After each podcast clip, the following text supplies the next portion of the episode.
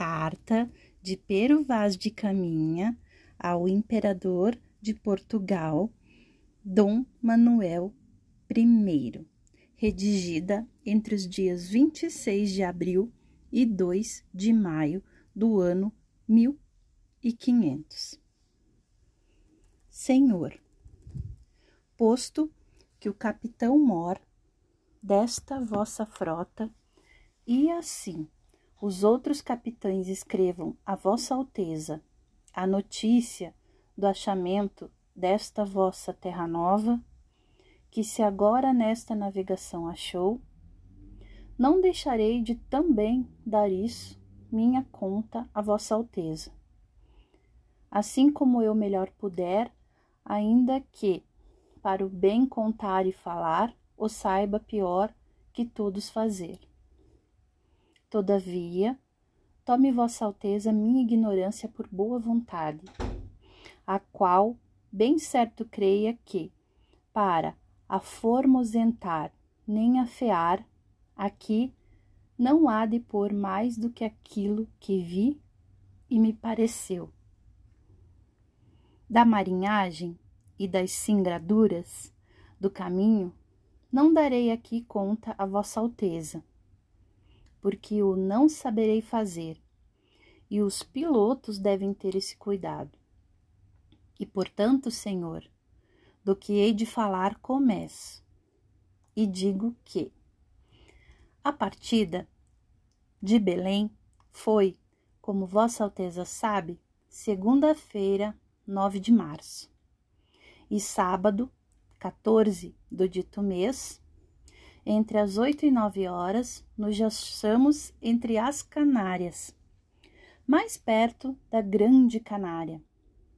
E ali andamos todo aquele dia em calma, à vista delas, obra de três a quatro léguas. E domingo, 22 do dito mês, às dez horas mais ou menos, houvemos vista das ilhas de Cabo Verde, a saber, da ilha de São Nicolau II, o dito de Pero escolar piloto. Na noite seguinte, a segunda-feira, amanheceu. Se perdeu da frota Vasco de Ataíde com a sua nau, sem haver tempo forte ou contrário para poder ser. Fez o capitão suas diligências para o achar em umas e outras partes, mas não apareceu mais.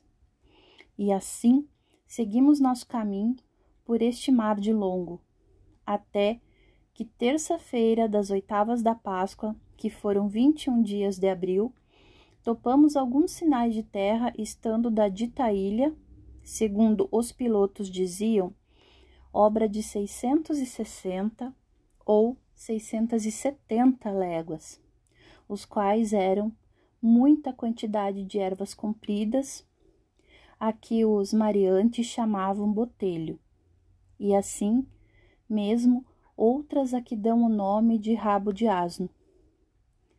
Quarta-feira seguinte, pela manhã, topamos aves, a que chamam furabuchos.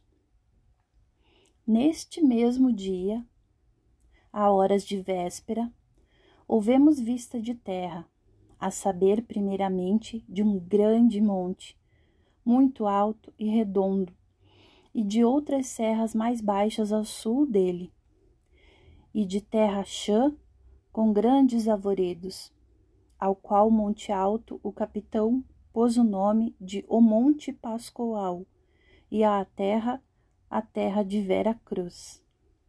Mandou lançar o prumo acharam vinte e cinco braças, e ao sol posto, umas seis léguas de terra, lançamos âncoras. Em dezenove braças, ancoragem limpa. Ali ficamo-nos toda aquela noite. E quinta-feira, pela manhã, fizemos vela e seguimos em direitura à terra, indo os navios pequenos diante, por 17, 16, 15, 14, 12, nove braças, até meia légua da terra, onde todos lançamos âncoras, em frente à boca de um rio. E chegaríamos a esta ancoragem às dez horas, pouco mais ou menos. E dali avistamos homens que andavam pela praia, uns sete ou oito, segundo disseram os navios pequenos que chegaram primeiro. Então lançamos fora os batéis e esquifes, e logo vieram todos os capitães das naus a esta nau do capitão Mor. E ali falaram. E o capitão mandou em terra a Nicolau Coelho para ver aquele rio. E tanto que ele começou a ir-se para lá, acudiram pela praia homens aos dois e aos três, de maneira que, quando o batel chegou à boca do rio, já lá estavam dezoito ou vinte, pardos, nus, sem coisa alguma que lhes cobrisse suas vergonhas. Traziam arcos nas mãos e suas setas. Vinham todos rijamente em direção ao batel, e Nicolau Coelho lhes fez sinal que pousassem os arcos. E eles os depuseram mas não pôde deles haver fala nem entendimento que aproveitasse, por o mar quebrar na costa. Somente arremessou-lhe um barrete vermelho e uma carapuça de linho que levava na cabeça, e um sombreiro preto. E um deles lhe arremessou um sombreiro de penas de ave, compridas, com uma copazinha de penas vermelhas e pardas, como de papagaio e o outro lhe deu um ramal grande de continhas brancas, miúdas, que querem parecer de aljofar, as quais peças, creio, que o capitão manda a Vossa Alteza. E com isto se volveu às naus por ser tarde e por não haver deles mais fala, por causa do mar. A noite seguinte, ventou tanto sueste com chuvaceiros que fez caçar as naus, e especialmente a capitânia. E sexta pela manhã, às oito horas, pouco mais ou menos, por conselho dos pilotos, mandou o capitão levantar âncoras e fazer vela, e fomos de longo da costa com os batéis e esquifes amarrados na popa, em direção norte, para ver se achávamos alguma abrigada e bom pouso, onde nós ficássemos para tomar água e lenha. Não por nós já minguar, mas por nos prevenirmos aqui.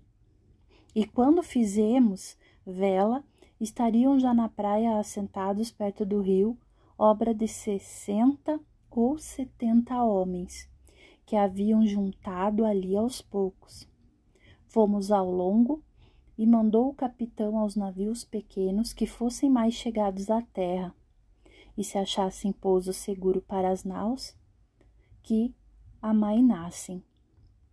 E velejando nós pela costa, na distância de dez léguas do sítio onde tínhamos levantado ferro, acharam os ditos navios pequenos um recife e um porto dentro muito bom e muito seguro, com uma muito larga entrada. E meteram-se dentro e amainaram.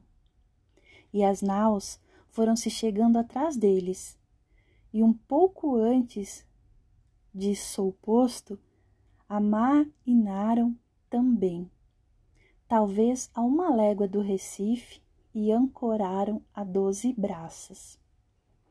E estando Afonso Lopes nosso piloto, em um daqueles navios pequenos, foi, por mandado do capitão, por ser homem vivo e destro para isso, meter-se logo no esquife a sondar o porto dentro.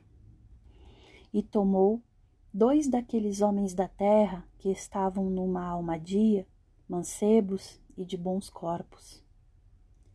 Um deles trazia um arco, e seis ou sete setas. E na praia andavam muitos com seus arcos e setas, mas não os aproveitou. Logo, já de noite, levou-os à capitânia, onde foram recebidos com muito prazer e festa.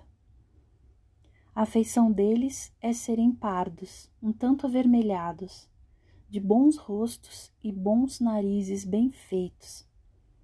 Andam nus, sem cobertura alguma. Nem fazem mais caso de encobrir ou deixa de encobrir suas vergonhas, do que de mostrar a cara. Acerca disso, são de grande inocência. Ambos traziam o beiço de baixo furado e metido nele um osso verdadeiro, de comprimento de uma mão travessa e da grossura de um fuso de algodão, agudo na ponta como um furador. Metem-nos pela parte de dentro do beiço, e a parte que lhes fica entre o beiço e os dentes é feita a modo que roque de xadrez. E trazem-no ali, encaixado de sorte que não os magoa nem lhes põe estorvo ao falar, nem no comer e beber. Os cabelos deles são corredios e andavam tosquiados, de tosquia alta, antes do que sobrepente, de boa grandeza, raspados, todavia, por cima das orelhas. E um deles trazia, por debaixo da solapa, e de fonte a fonte, uma parte de trás, uma espécie de cabeleira de penas de ave amarela, que seria do comprimento de um coto, muito basta e muito cerrada, que lhe cobria o toutiço e as orelhas, e andava pegada aos cabelos, pena por pena, como uma confeição branda, como de maneira tal que a cabeleira era muito redonda e muito basta e muito igual não fazia míngua, mas lavagem para a levantar. O capitão, quando lhes vieram, estava sentado em uma cadeira aos pés de uma catifa, por estrado, e bem vestido com um colar de ouro muito grande ao pescoço. E Sancho de Tovar, e Simão de Miranda, e Nicolau Coelho, e Aires Correa, e nós outros que aqui na nau com ele íamos, sentados no chão, nessa alcatifa.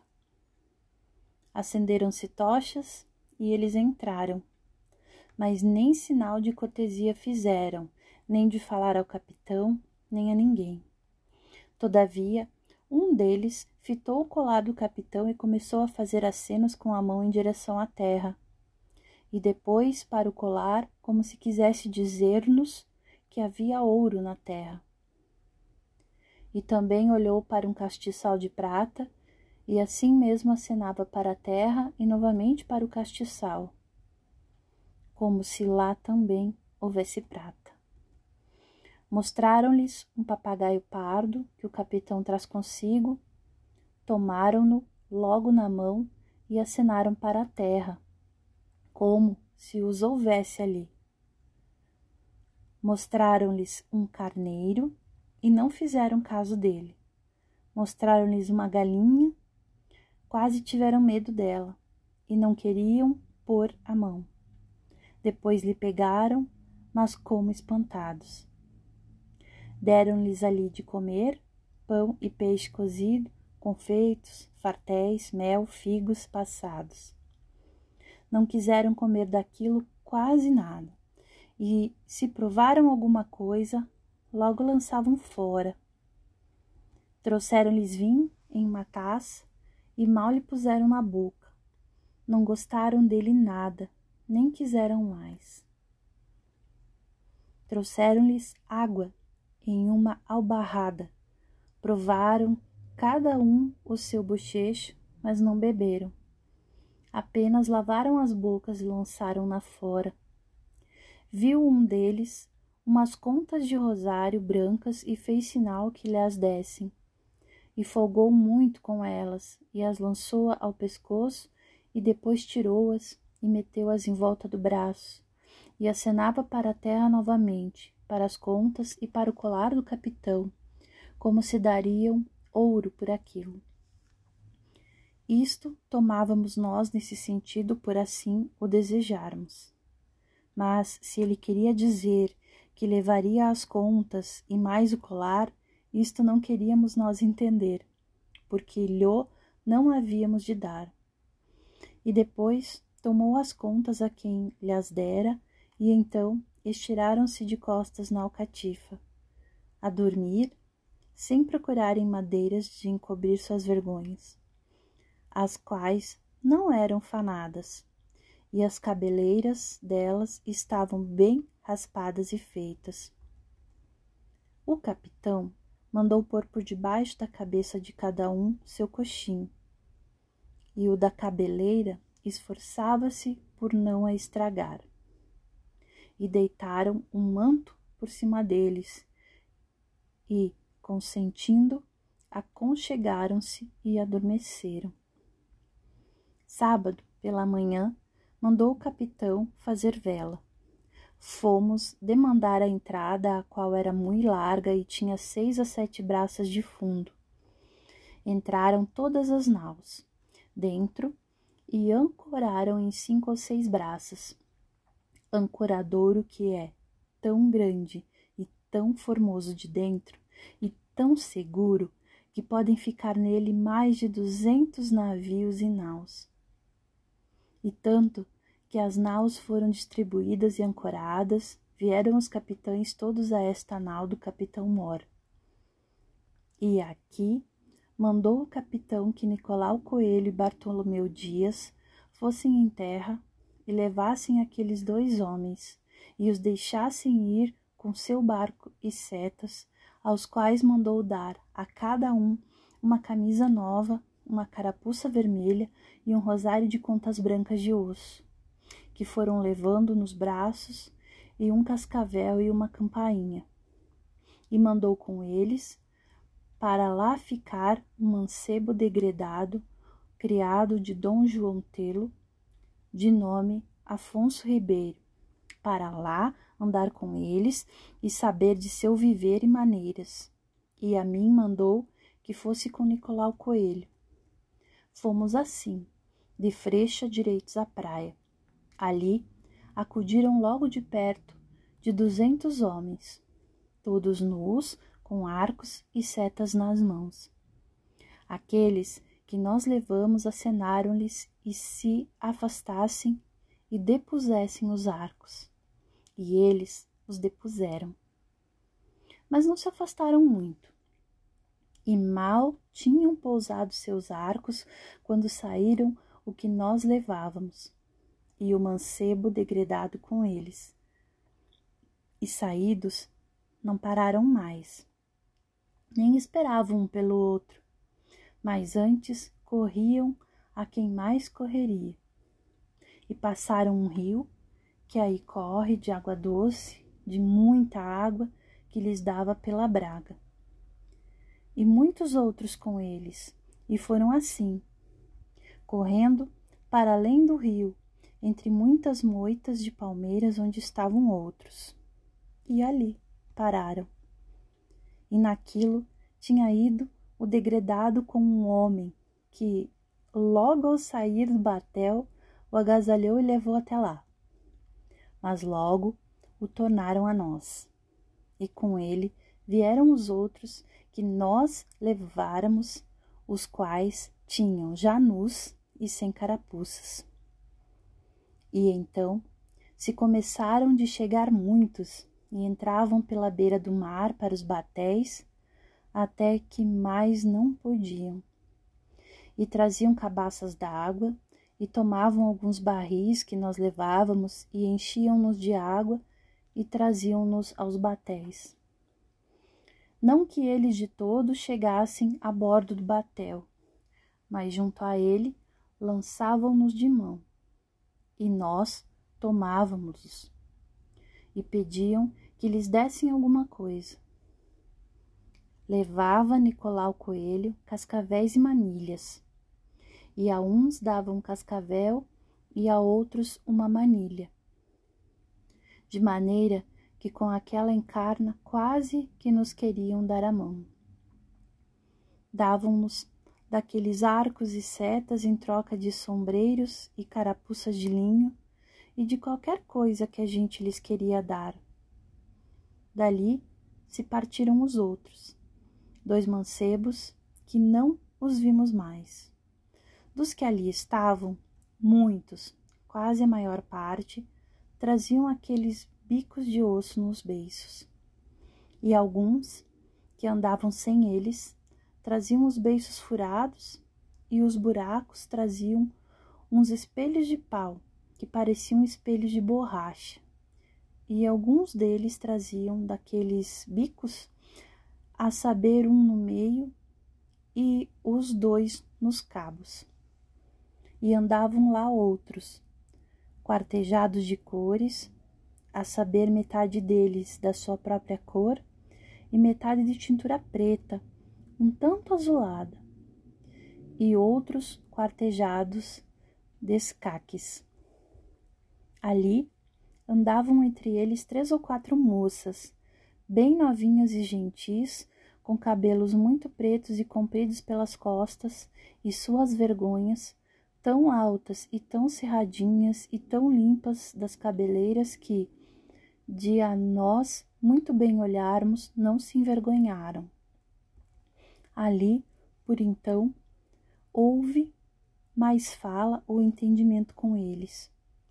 Por a barbana deles ser tamanha que se não entendia nem ouvia ninguém. Acenamo-lhes que se fossem e assim o fizeram e passaram-se para além do rio. E saíram três ou quatro homens nossos dos batéis e encheram não sei quantos barris de água que nós levávamos. E tornamo-nos as naus. E quando assim vínhamos, acenaram-nos que voltássemos. Voltamos, e eles mandaram o degredado e não quiseram que ficasse lá com eles o qual levava uma bacia pequena e duas ou três carapuças vermelhas para lá as dar ao Senhor, se o lá houvesse. Não trataram de lhe tirar coisa alguma, antes mandaram-no com tudo. Mas então Bartolomeu Dias o fez outra vez tornar que lhe desse aquilo. E ele tornou e deu aquilo em vista de nós àquele que o da primeira agasalhara. E então veio-se e nós levamo-lo. Esse que o agasalhou já era de idade e andava por galanteria, cheio de penas pegadas no corpo, que parecia seteado como São Sebastião. Outros traziam carapuças de penas amarelas, e outros de vermelhas e outros de verdes. E uma daquelas moças era toda tingida de baixo a cima, daquela tintura. E certo, era tão bem feita e tão redonda, e sua vergonha tão graciosa, que há muitas mulheres da nossa terra, vendo-lhe tais feições, envergonhara por não terem as suas como ela.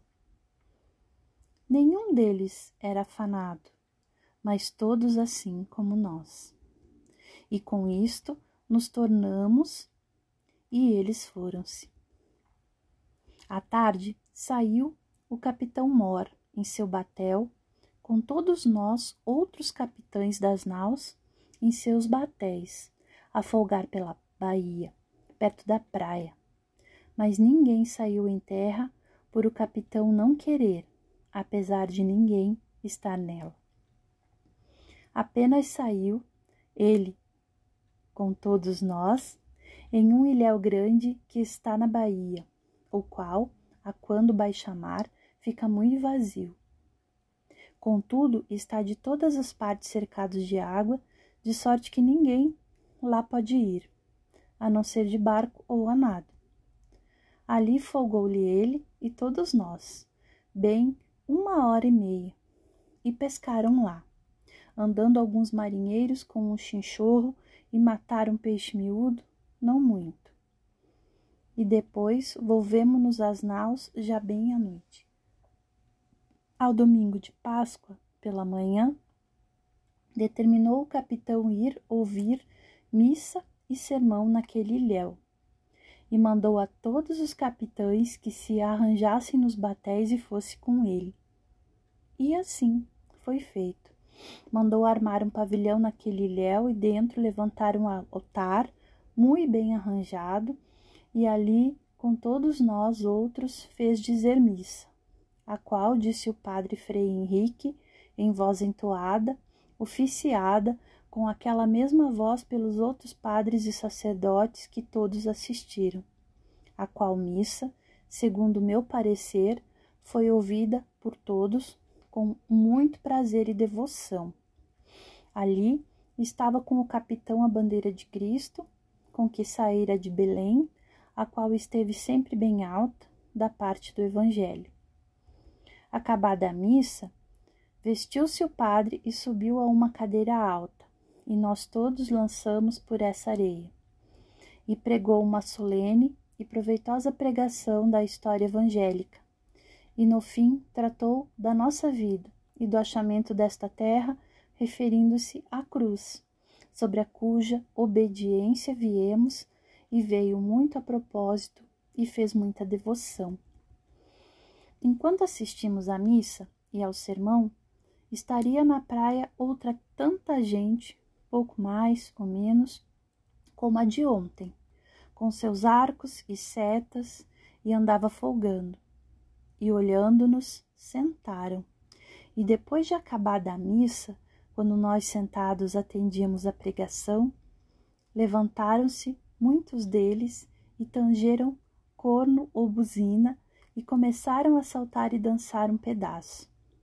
Alguns deles se metiam em almadias, duas ou três que lá tinham, as quais não são feitas como as que eu vi, apenas são três traves atadas juntas. E ali se metiam quatro ou cinco, ou esses que queriam, não se afastando quase nada da terra, só até onde podiam tomar pé. Acabada a pregação, encaminhou-se o capitão com todos nós para os batéis, com a nossa bandeira alta. Embarcamos e fomos indo, todos em direção à terra, para passarmos ao longo por onde eles estavam. Indo na dianteira, por ordem do capitão, Bartolomeu Dias em seu esquife, com um pau de uma almadia que lhes o mar levara, para o entregar a eles e nós todos atrás dele, à distância de um tiro de pedra. Como viram o esquife de Bartolomeu Dias, chegaram-se logo, todos à água metendo-se nela até onde mais podiam. Acenaram-lhes que pousassem os arcos e muitos deles os iam logo por em terra, e outros não os punham. Andava lá um que falava muito aos outros que se afastassem, mas não já que a mim me parecesse que lhe tinham respeito ou medo. Este, que os assim andava afastando, trazia seu arco e setas. Estava tinto de tintura vermelha pelos peitos e costas e pelos quadris, coxas e pernas até embaixo. Mas os vazios com a barriga e estômago eram de sua própria cor, e a tintura era tão vermelha que a água lhe não comia nem desfazia. Antes, quando saía da água, era mais vermelho. Saiu um homem do esquife de Bartolomeu Dias e andava no meio deles, sem implicar em nada com ele e muito menos ainda pensavam em fazer-lhe mal. Apenas lhe davam cabaças d'água e acenavam aos do esquife que saíssem em terra. Com isso, se volveu Bartolomeu Dias ao capitão, e viemo-nos às naus a comer, tangendo trombetas e gaitas, sem os mais constranger. E eles tornaram-se a sentar na praia, e assim, por então, ficaram. Neste ilhéu, onde fomos ouvir missa e sermão, espraia muito a água e descobre muita areia e muito cascalho. Enquanto lá estávamos, foram alguns buscar marisco e não mo acharam, mas acharam alguns camarões, grossos e curtos, entre os quais vinha um muito grande e muito grosso, que em nenhum tempo ouvi tamanho. Também acharam casca de berdigões e de amenjoas, mas não toparam com nenhuma peça inteira. E depois de termos comido, vieram logo todos os capitães a esta nau, por ordem do capitão Mor, com os quais ele se aportou, e eu na companhia.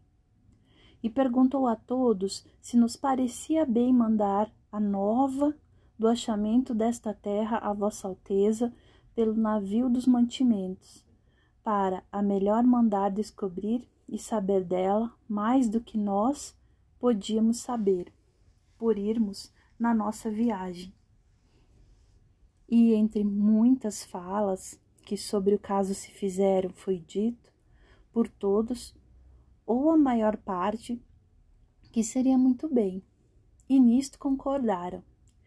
E logo que a resolução foi tomada, perguntou-se mais se seria bem tomar aqui, por força, um par desses homens para os mandar a Vossa Alteza, deixando aqui em lugar deles outros dois desses degradados e concordaram em que não era necessário tomar por força homens, porque costume era dos que assim a força levavam para alguma parte dizerem que há de tudo quando lhes perguntam, e que melhor e muito melhor informação da terra dariam dois homens desses degredados que aqui deixássemos do que eles dariam se os levassem por ser gente que ninguém entende. Nem eles cedo aprenderiam a falar para o saberem tão bem dizer, que muito melhores touros o não digam quando cá Vossa Alteza mandar. E que, portanto, não cuidássemos de aqui por força tomar ninguém, nem fazer escândalo, mas sim para os de todo amansar e apaziguar, unicamente de deixar aqui os dois degredados quando daqui partíssemos. E assim ficou determinado por parecer melhor a todos.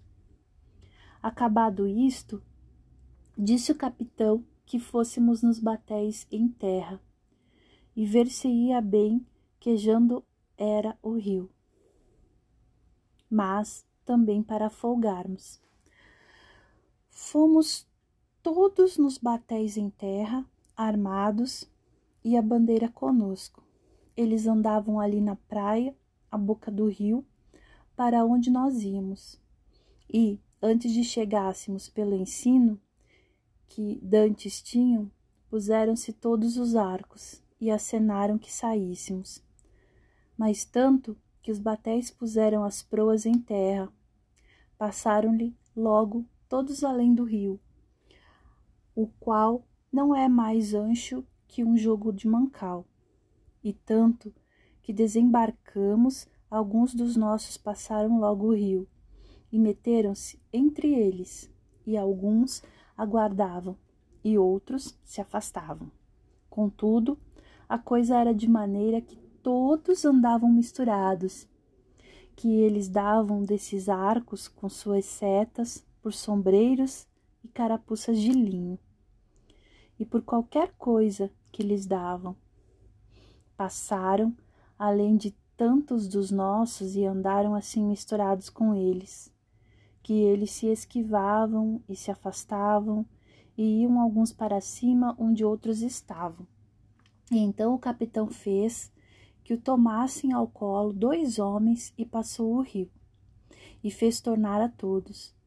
A gente que ali estava não seria mais que aquela do costume.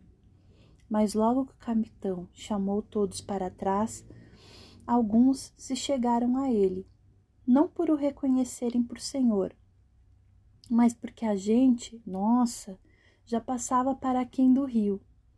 Ali falavam e traziam muitos arcos e continhas, daquelas já ditas, e resgatavam-nas por qualquer coisa, de tal maneira que os nossos levavam dali para as naus muitos arcos e setas e contas.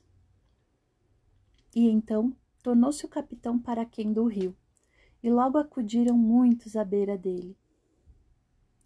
Ali veríeis galantes pintados de preto e vermelho e quartejados, assim pelos corpos como pelas penas, que, certo, assim permaneciam bem. Também andavam entre eles quatro ou cinco mulheres novas, que assim nuas não pareciam mal. Entre elas andava uma com uma coxa do joelho até o quadril e a nádega toda tingida daquela tintura preta, e todo o resto da sua cor natural. Outra trazia ambos os joelhos com as curvas assim tintas, e também os colos dos pés e suas vergonhas tão nuas e com tanta inocência assim descobertas, que não havia nisso desvergonha nenhuma. Também andava lá outra mulher nova com um menino ou menina atado com um pano nos peitos, de modo que não se lhe viam senão as perninhas. Mas nas pernas da mãe e no resto não havia pano algum. Em seguida, o capitão foi subindo ao longo do rio, que corre rente à praia, e ali esperou por um velho que trazia na mão uma pá almadia. Ficou enquanto o capitão estava com ele, na presença de todos nós. Mas ninguém o entendia, nem ele a nós, por mais coisas que a gente lhe perguntasse a respeito do ouro, porque desejávamos saber se o havia na terra. Trazia este velho o beiço tão furado que lhe cabia pelo buraco um grosso dedo do polegar, e trazia metido no buraco uma pedra verde de nenhum valor, que fechava por fora aquele buraco. E o capitão lhe fez tirar, e ele, não sei que diabo falava, e ia com ela para a boca do capitão para lá meter. Estivemos rindo um pouco e dizendo chalaças sobre isso. E então enfadou-se o capitão e deixou-o. E um dos nossos deu-lhe, pela pedra, um sombreiro velho. Não por ela valer alguma coisa, mas para a mostra. E depois ouve-a o capitão, creio, para mandar com as outras coisas a Vossa Alteza. Andamos por aí vendo o ribeiro, o qual é de muita água e muito boa. Ao longo dele há muitas palmeiras, não muito altas, e muitos bons palmitos. Colhemos e comemos muitos deles.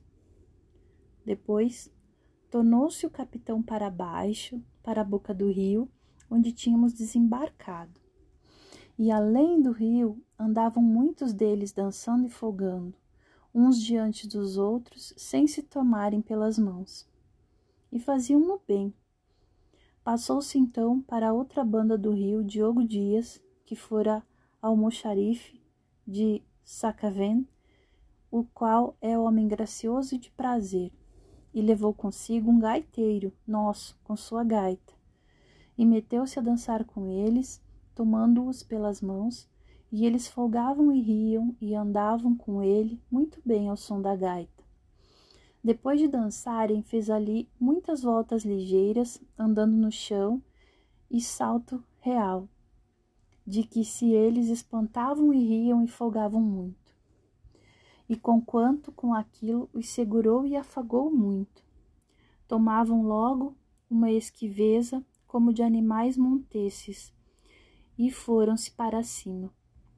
Então passou o rio capitão com todos nós e fomos pela praia, de longo, ao passo que os batéis iam rentes à terra. E chegamos a uma grande lagoa de água doce que está perto da praia, por onde toda aquela ribeira do mar é apaulada por cima e sai a água por muitos lugares. E depois de passarmos o rio, foram uns sete ou oito deles meter-se entre os marinheiros, que se recolhiam aos batéis, e levaram dali um tubarão que Bartolomeu Dias matou.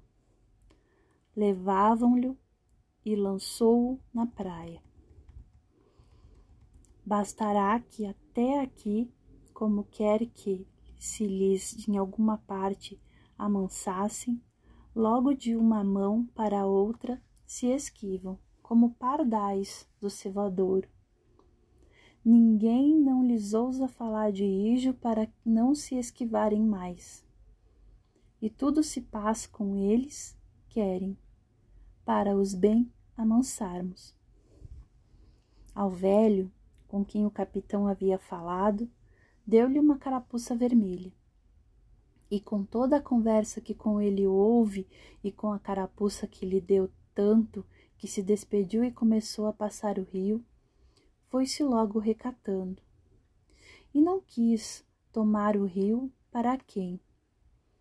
Os outros dois o capitão teve nas naus, aos quais deu o que já ficou dito. Nunca mais aqui apareceram fatos de que deduzo que é gente bestial e de pouco saber, por isso tão esquiva. Mas apesar de tudo isso, andam bem curados e muito limpos. E naquilo ainda mais me convenço que são como aves ou como alimárias montesinas, as quais o ar faz melhores penas e melhor cabelo que as mansas, porque os seus corpos são tão limpos e tão gordos e tão formosos que não pode ser mais. E isto me faz presumir que não tem casas nem moradias em que se recolham, e o ar em que se criam os faz tais. Nós, pelo menos, não vimos até agora nenhumas casas, nem coisa que se pareça com elas mandou o capitão, aquele degredado, Afonso Ribeiro, que se fosse outra vez com eles. E foi, e andou lá um bom pedaço, mas à tarde regressou, que o fizeram eles vir, e não o quiseram lá consentir. E deram-lhe arcos e setas, e não lhe tomaram nada do seu. Antes disse ele, que se lhe tomara um deles umas continhas amarelas que levava e fugia com elas. E ele se queixou e os outros foram logo após ele, e lhe as tomaram e tornaram-lhes a dar, e então mandaram-no vir. Disse que não vira lá entre eles senão umas choupaninhas de rama verde e de feteiras muito grandes, como as de entre Douro e Minho. E assim nos tornamos as naus, já quase noite, a dormir. Segunda-feira, depois de comer, saímos todos em terra a tomar água. Ali vieram então muitos, mas não tantos como nas outras vezes. E traziam já muito poucos arcos, e estiveram um pouco afastados de nós. Mas depois pouco a pouco misturaram-se conosco e abraçavam-nos e folgavam, mas alguns deles se esquivaram logo. Dali davam alguns arcos por folha de papel e por alguma carapuchinha velha e por qualquer coisa. E de tal maneira que se passou a coisa de bem, vinte ou trinta pessoas das nossas se foram com eles para onde outros muitos deles estavam com moças e mulheres. E trouxeram de lá muitos arcos e barretes de penas de aves, uns verdes, outros amarelos, dos quais creio que o capitão há de mandar uma amostra para Vossa Alteza. Segundo diziam, esses que lá tinham ido brincaram com eles. Nesse dia os vimos mais de perto e mais à vontade, por andarmos quase todos misturados.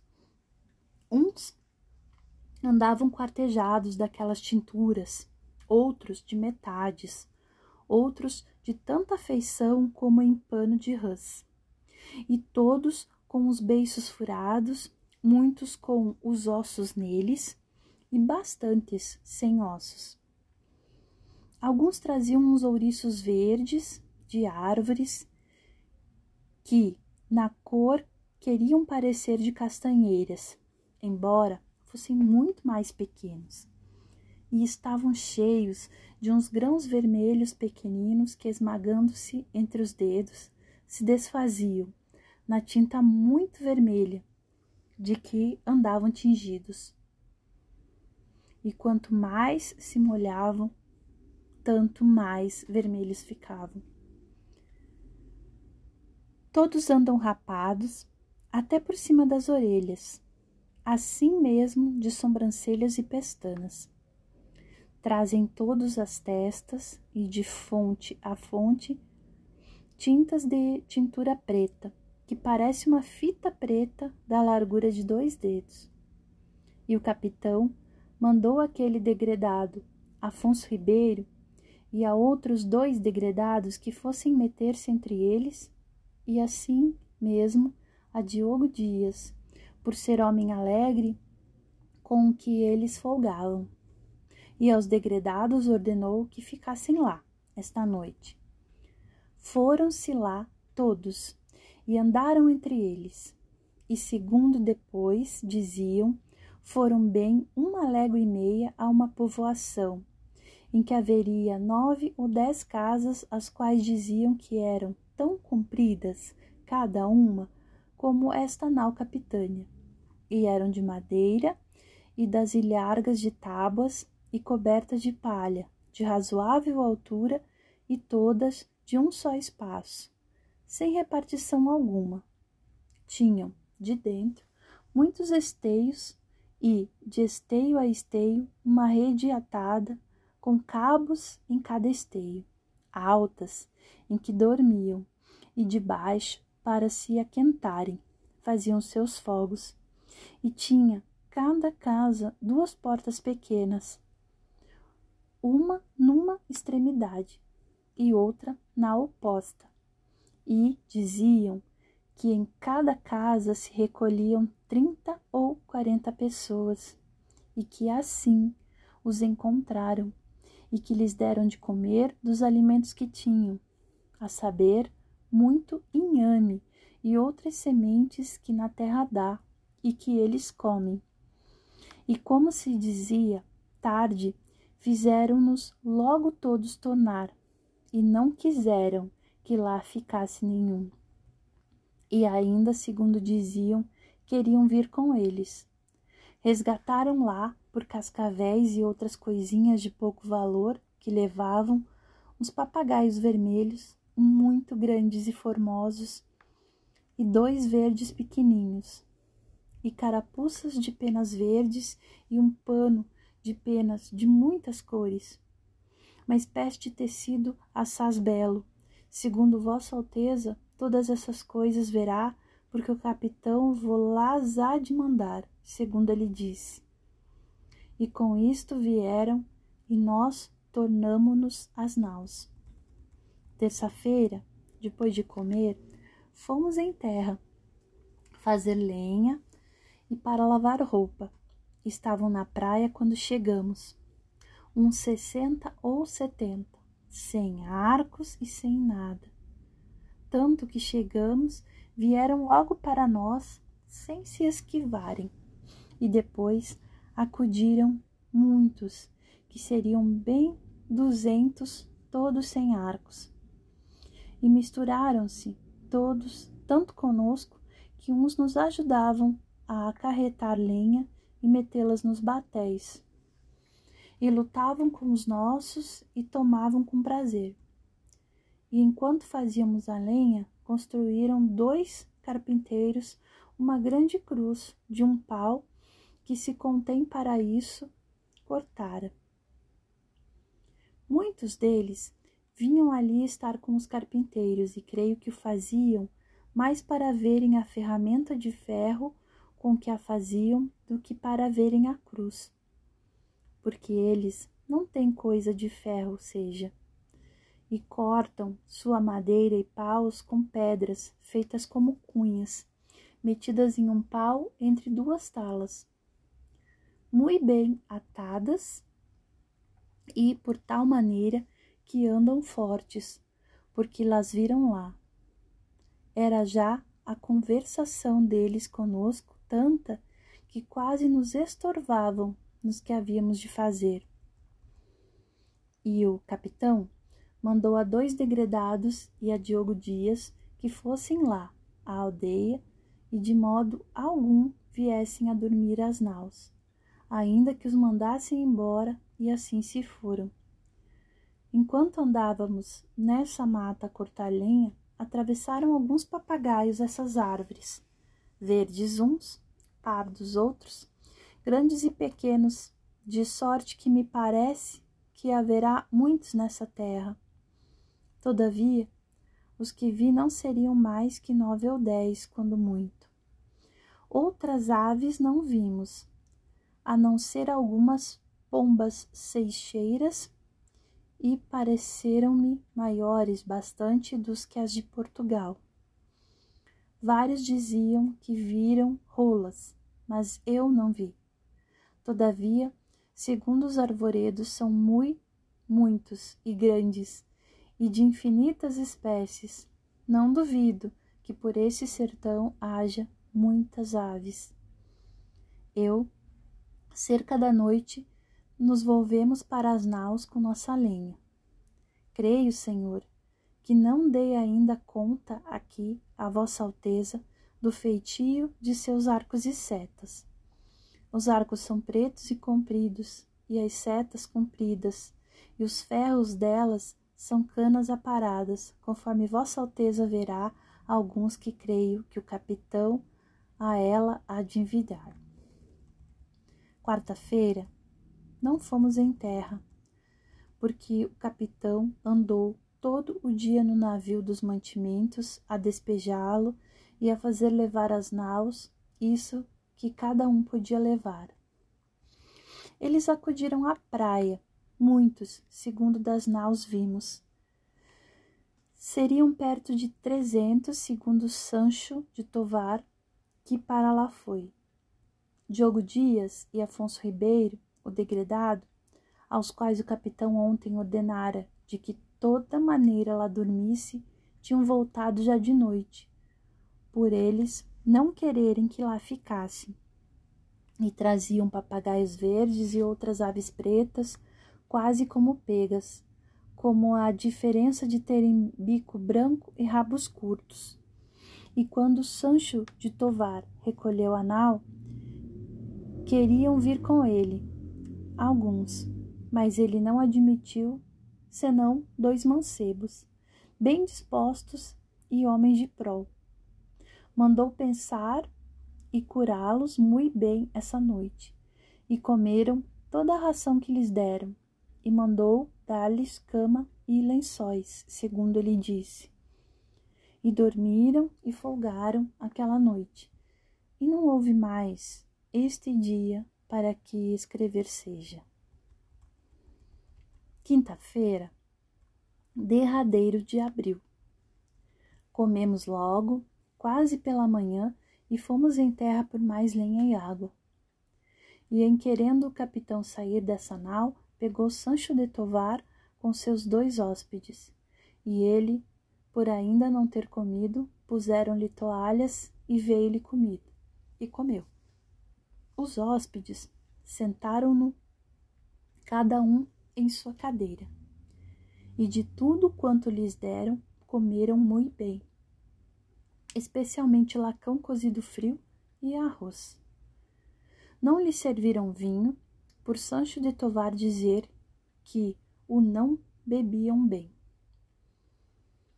Acabado o comer, metemo-nos todos no batel e eles conosco deu um grumete a cada um deles uma armadura grande de porco montês, bem revolta. E logo que a tomou, meteu-a no beiço, e porque se não lhe queria segurar, deram-lhe uma pouca de cera vermelha. E ele ajeitou-lhe seu adereço da parte de trás de sorte que segurasse, e meteu-a no beiço. Assim revolta para cima, e ia tão contente com ela como se tivesse uma grande joia. E tanto que saímos em terra, foi-se logo com ela, e não tornou a aparecer lá. Andariam na praia, quando saímos, oito ou dez deles, e de aí a pouco começaram a vir. E parece-me que viriam este dia à praia quatrocentos ou quatrocentos e cinquenta Alguns deles traziam arcos e setas e deram tudo em troca de carapuças e por qualquer coisa que lhes davam. Comiam conosco do que lhes dávamos, e alguns deles bebiam vinho, ao passo que os outros não o podiam beber. Mas quer-me parecer que, se os acostumarem, hão de beber de boa vontade andavam todos tão bem dispostos e tão bem feitos e galantes com suas pinturas que agradavam. Acarretavam dessa lenha quanta podiam, com mil boas vontades, e levavam-na aos batéis, e estavam já mais mansos e seguros entre nós do que nós estávamos entre eles. Foi o capitão, com alguns de nós, um pedaço por esse arvoredo até um ribeiro grande e de muita água, que, ao nosso parecer, é o mesmo que vem ter a praia, em que nós tomamos água. Ali descansamos um pedaço, bebendo e fogando ao longo dele. Entre esse arvoredo, que é tanto e tamanho, e tão vasto e de tanta qualidade de folhagem que não se pode calcular há lá muitas palmeiras, de que colhemos muitos e bons palmitos. Ao sairmos do batel, disse o capitão que seria bom irmos em direitura à cruz, que estava encostada em uma árvore, junto ao rio, a fim de ser colocada amanhã, sexta-feira, e que nós puséssemos todos de joelho e a beijássemos para eles verem o acatamento que lhe tínhamos. E assim fizemos. E a esses dez ou doze que lá estavam, acenaram-lhes que fizessem o mesmo. E logo foram todos beijá-la. Parece-me gente de tal inocência que, se nós entendêssemos a sua fala e eles a nossa, seriam logo cristãos, visto que não têm nem entendem crença alguma. Segundo, as aparências.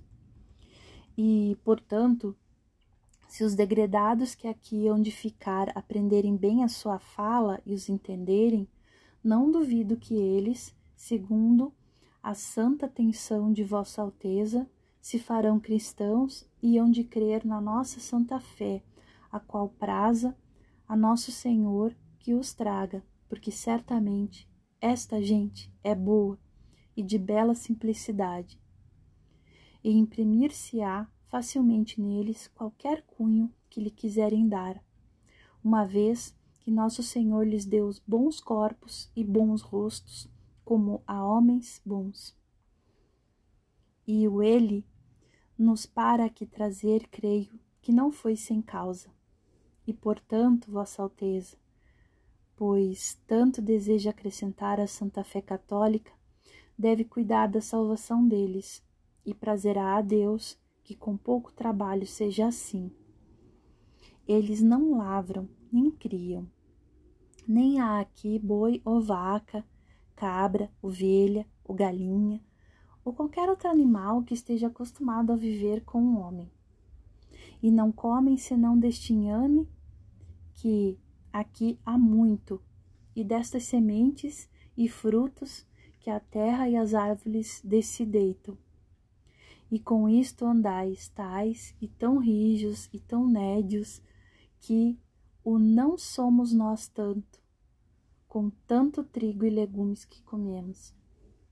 Nesse dia, enquanto ali andavam, dançaram e bailaram, sempre com os nossos ao som de um tamboril nosso, como se fossem mais amigos nossos do que nós seus. Se lhes a gente acenava, se queriam vir às naus, aprontavam-se logo para isso, de modo tal que, se os convidáramos a todos, todos vieram. Porém, não levamos esta noite às naus, senão quatro ou cinco, a saber, o capitão Mor, dois, e Simão de Miranda, um, que já trazia por pajem, e Aires Gomes, a outro, pajem também. Os que o capitão trazia era um deles e um dos seus hóspedes que lhe haviam trazido a primeira vez quando aqui chegamos, o qual veio hoje aqui vestido na sua camisa e com ele um seu irmão. E foram esta noite muito bem agasalhados, tanto de comida como de cama, de colchões, lençóis, para os quais amansaram. E hoje, que é sexta-feira, primeiro dia de maio, pela manhã, saímos em terra com nossa bandeira e fomos desembarcar acima do rio, contra o sul, onde nos pareceu que seria melhor arvorar a cruz, para melhor ser vista. E ali marcou o capitão o sítio onde haviam de fazer a cova para afincar e enquanto a iam abrindo, ele, com todos nós outros, fomos pela cruz rio abaixo onde ela estava. E com os religiosos e sacerdotes que cantavam à frente, fomos trazendo-na ali a modo de procissão. Já eram quantidade deles, uns setenta ou oitenta. E quando nos assim viram chegar, Alguns se foram meter debaixo dela, ajudar-nos. Passamos o rio ao longo da praia e fomos colocá-la onde havia de ficar, que será obra de dois tiros de besta do rio. Andando-se ali nisto, viriam bem cento cinquenta ou mais. Plantada a cruz, com as armas e a divisa de Vossa Alteza, que primeiro lhe haviam pregado, armaram altar ao pé dela. Ali disse missa o padre Frei Henrique, a qual foi cantada e oficiada por esses jaditos. Ali estiveram conosco, a ela, perto de cinquenta ou sessenta deles, assentados, todos de joelho, assim como nós. E quando se veio ao Evangelho, que nos erguemos todos em pé, com as mãos levantadas, eles se levantaram conosco e alcançaram as mãos, estando assim até se chegar ao fim, e então tornaram-se a assentar como nós. E quando levantaram a Deus, que nos pusemos de joelho, eles se puseram assim como nós estávamos, com as mãos levantadas em tal maneira sossegados que certifico a Vossa Alteza que nos fez muita devoção. Estiveram assim conosco até acabada a comunhão, e depois da comunhão comungaram esses religiosos e sacerdotes, e o capitão com alguns de nós outros, e alguns deles, o pôr do sol já era grande. Levantaram-se enquanto estávamos comungando, e outros estiveram e ficaram.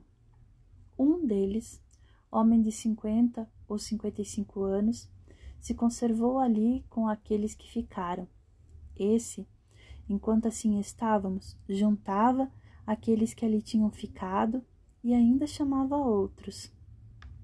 E, andando assim entre eles, falando-lhes, assinou com o dedo para o altar e depois mostrou com o dedo para o céu, como se lhes dissesse alguma coisa de bem, e nós assim o tomamos. Acabada a missa, tirou o padre a vestimenta de cima e ficou na alva. E assim se subiu junto ao altar em uma cadeira e ali nos pregou o Evangelho e dos apóstolos, cujo é o dia, tratando no fim da pregação desse vosso prosseguimento, tão santo e virtuoso que nos causou mais devoção. Esses que estiveram sempre à pregação estavam assim como nós, olhando para ele. E aquele que digo chamava alguns que viessem ali. Alguns vinham e outros iam-se.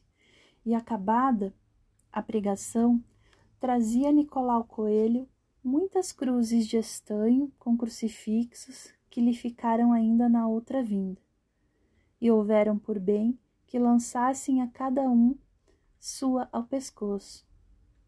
Por essa causa se assentou o padre Frei Henrique ao pé da cruz, e ali lançava a sua a todos, um a um, ao pescoço atada em um fio fazendo-lhe a primeiro beijar e levantar as mãos. Vinham a isso muitos e lançavam-nas todas, que seriam obra de quarenta ou cinquenta. E isto acabado, já era bem uma hora depois do meio-dia, viemos as naus a comer, onde o capitão trouxe consigo aquele mesmo que fez aos outros o gesto para o altar e para o céu, e um seu irmão com ele. Aquele fez muita honra e deu-lhe uma camisa mourisca e ao outro uma camisa de estoutras. E o segundo, o que a mim e a todos pareceu esta gente, não lhes falasse outra coisa para ser toda cristã do que entenderem-nos, porque assim tomavam aquilo que nos vinham fazer como nós mesmos, por onde apareceu a todos que nenhuma idolatria nem adoração tem.